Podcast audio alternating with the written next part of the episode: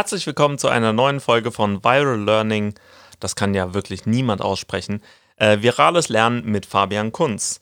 Wir kommen direkt zu der Weisheit. Die Weisheit des Tages. Rausgehen tut auch mal gut. So, und darum soll es heute auch gehen, nämlich staying sane, also nicht verrückt werden, wie man irgendwie gesund bleibt im Kopf. Das ist wirklich äh, so eine große Herausforderung von uns allen in dieser Krise. Und zwar die Frage, wie kriegen wir das hin, trotz Kontaktverbot nicht komplett verrückt zu werden, äh, keinen Streit anzufangen äh, und weiterhin in Kontakt zu bleiben mit den Leuten, aus unserer Familie, mit unseren Freunden und so weiter. Die Sache mit äh, Lernplattformen und so Sachen, das habe ich alles in der letzten Folge schon besprochen. Heute soll es wirklich um quasi die Freizeit gehen und so Sachen, was fängt man mit dieser Zeit überhaupt an, wenn wir jetzt äh, alle zu Hause bleiben sollen und äh, ja, eigentlich äh, persönliche Kontakte total minimieren sollen. So, eine Sache ist wirklich äh, ganz einfach. Wir haben ein Kontaktverbot, wir haben keine Ausgangssperre. Das heißt, spazieren gehen tut gut. Sich bewegen tut gut. So ein bisschen Sonne tanken. Das ist eine wirklich schöne Abwechslung und ich denke, man sollte einmal am Tag wirklich aus der Wohnung auch mal rauskommen. Auch wenn es nur äh, eine halbe Stunde ist oder so, während einfach mal ein bisschen spazieren geht, ähm, falls die Sonne scheint, das genießt, ähm, dass man da nicht so den totalen Lagerkoller bekommt. Also das wäre wirklich was. Vielleicht ähm, wäre es auch eine gute Idee, in den Wald zu gehen, so ein bisschen äh, äh zu wandern mit der Familie aus dem eigenen Haushalt. Ähm, das ist ja immer noch möglich. Oder auch joggen zu gehen mit äh, einer weiteren Person oder eben Leuten aus der Familie. Oder man kann auch natürlich, ähm, seit Fortnite ist es ja wieder populär, man kann zu Hause tanzen, man kann total ähm, ähm, äh, abgehen auf irgendwelche neue Musik. Das ist ja alles noch möglich. Ähm, Kontakt halten ist, glaube ich, heute leichter als jemals zuvor. Heute äh, haben ja schon ganz viele Leute irgendwelche Konsolen oder Handys oder ähm, oder iPads oder Computer und äh, spielen dann online zusammen. Also Online-Multiplayer ist wirklich eine super Sache. Perfekt äh, für mich ist, dass äh, vor vier Tagen oder so ähm, Animal Crossing rausgekommen ist und da besuche ich jetzt die ganze Zeit die äh, Inseln meiner Freunde, meiner Familie und äh, wir ähm, machen da lustige Sachen und äh, können da so wirklich Eskapismus betreiben.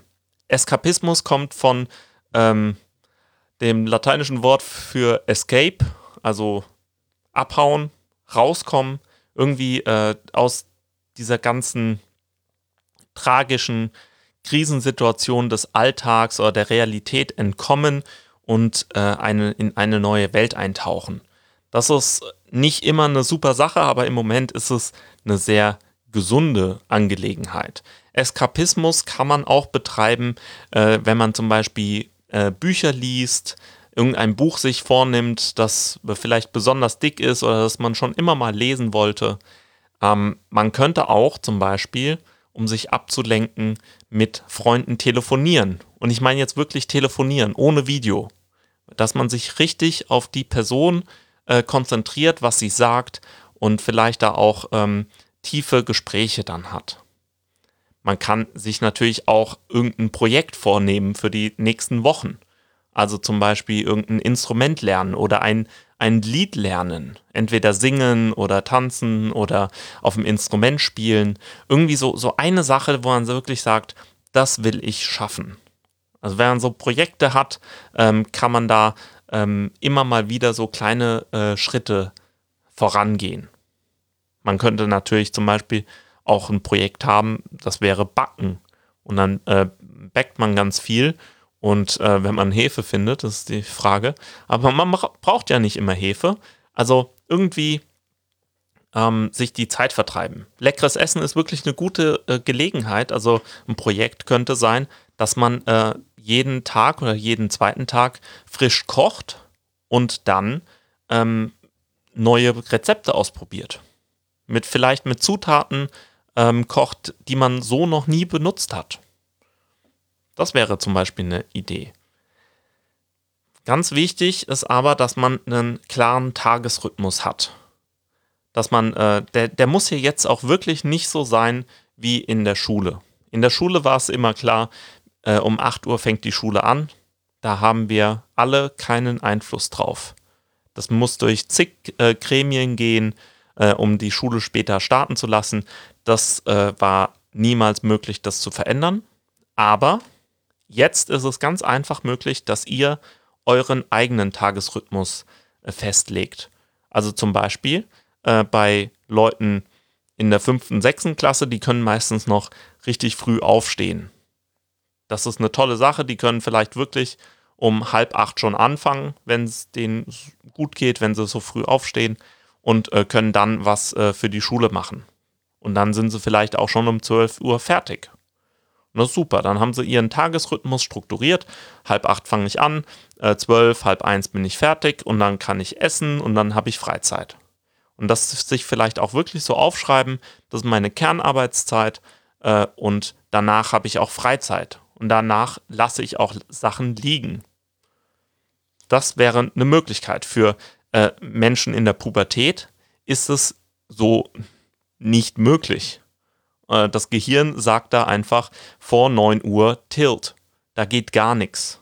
Jedenfalls bei den meisten.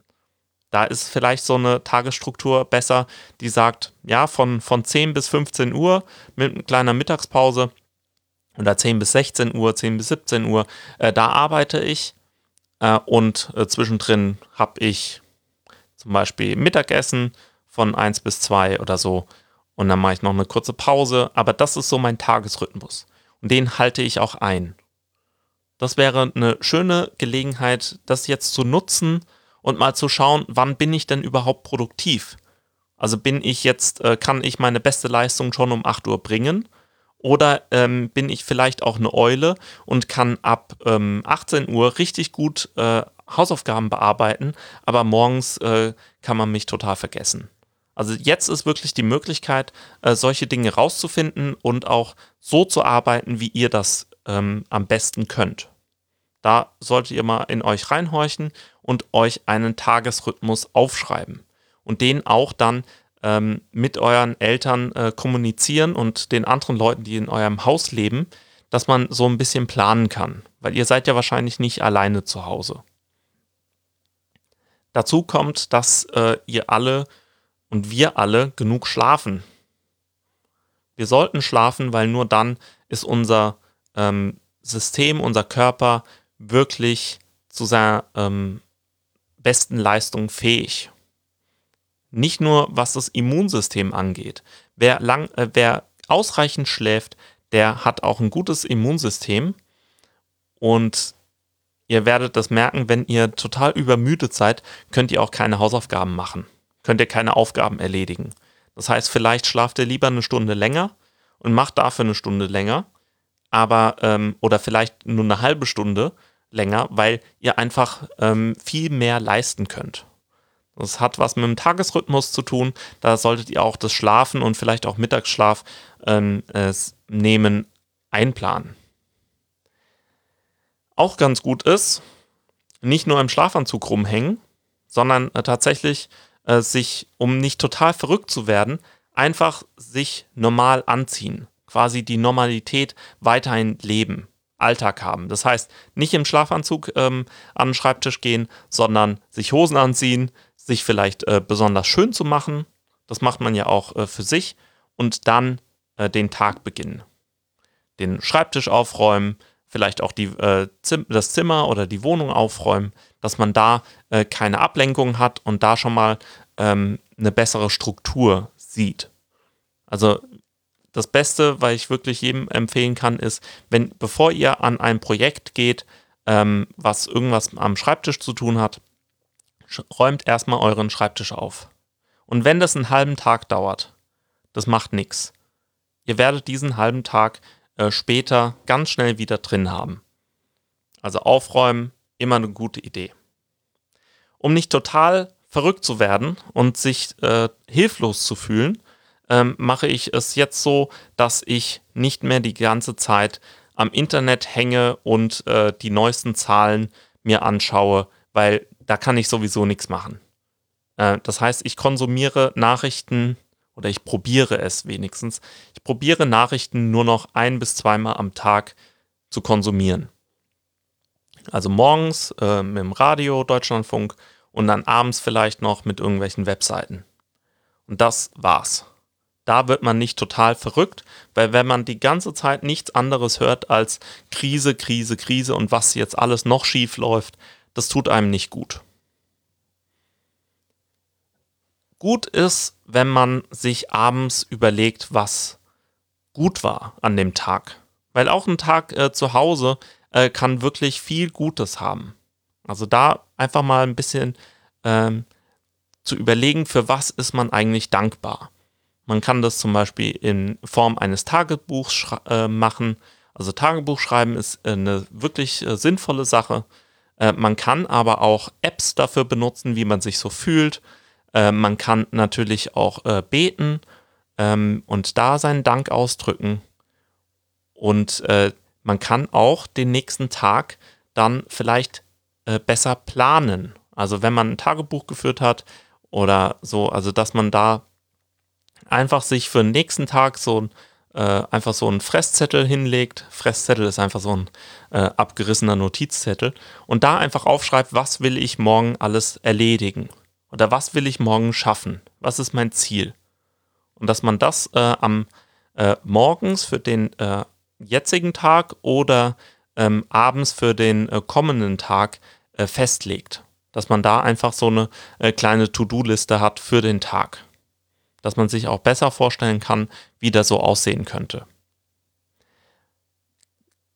Man könnte auch, wenn man solche To-Do-Listen macht, anderen Leuten davon erzählen und quasi äh, sich abzusichern, dass die einen daran erinnern und auch sagen, so, wie ist es denn jetzt gelaufen? Äh, hast du das wirklich geschafft? Da kann man äh, Freunde da, äh, mit einklemmen, da kann man Bekannte oder Familienmitglieder mit äh, reinnehmen. Also kann man einfach sagen, heute möchte ich das schaffen. Und, ähm, und zwar bis um diese Uhrzeit. Bis 18 Uhr möchte ich ähm, ähm, diese Aufgabe erledigt haben. Und dann wird man gefragt, hast du das geschafft oder eben nicht. Ganz wichtig ähm, ist Solidarität in diesen Zeiten. Schaut mal nach, was das Wort bedeutet.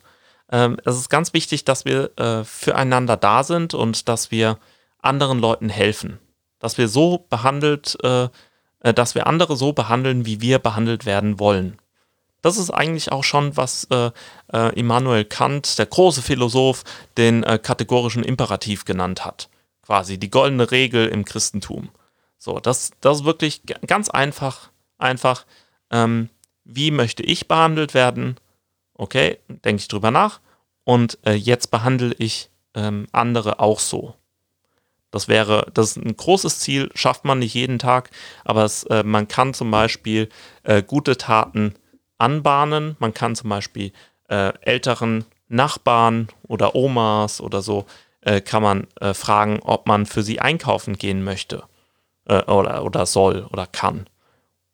Da gibt es auch ganz viele Initiativen, da kann man sagen, ich möchte für äh, andere Menschen einkaufen gehen, weil junge Leute eben nicht so gefährdet sind wie ältere Leute.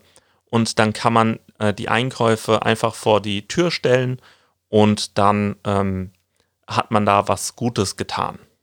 Also da gibt es äh, viele Möglichkeiten. Schaut mal, äh, ob es in Kaiserslautern auch so etwas gibt. Und vielleicht geht es auch einfach über, ähm, macht ihr das einfach für eure Nachbarn. Vielleicht wäre es auch gut, wenn ihr eure Großeltern, falls ihr welche habt, ähm, anruft oder vielleicht auch ihnen helft, Skype einzurichten übers Telefon oder so, dass ihr da einfach in Kontakt bleibt und sie einfach mal äh, alle zwei, drei Tage anruft, dass wir da einfach zeigen, äh, dass Kontaktverbot nicht bedeutet, dass wir nicht mehr miteinander reden. Also das sind so meine Tipps, wie man nicht verrückt wird in dieser äh, Krise mit Kontaktverboten, Wenn ihr noch andere Tipps habt, dann äh, schreibt sie doch äh, einfach in die Klassengruppe oder auch hier in die Kommentare. Bin, bitte benutzt in den Kommentaren keine persönlichen Infos von euch, äh, weil die jeder im Netz lesen kann.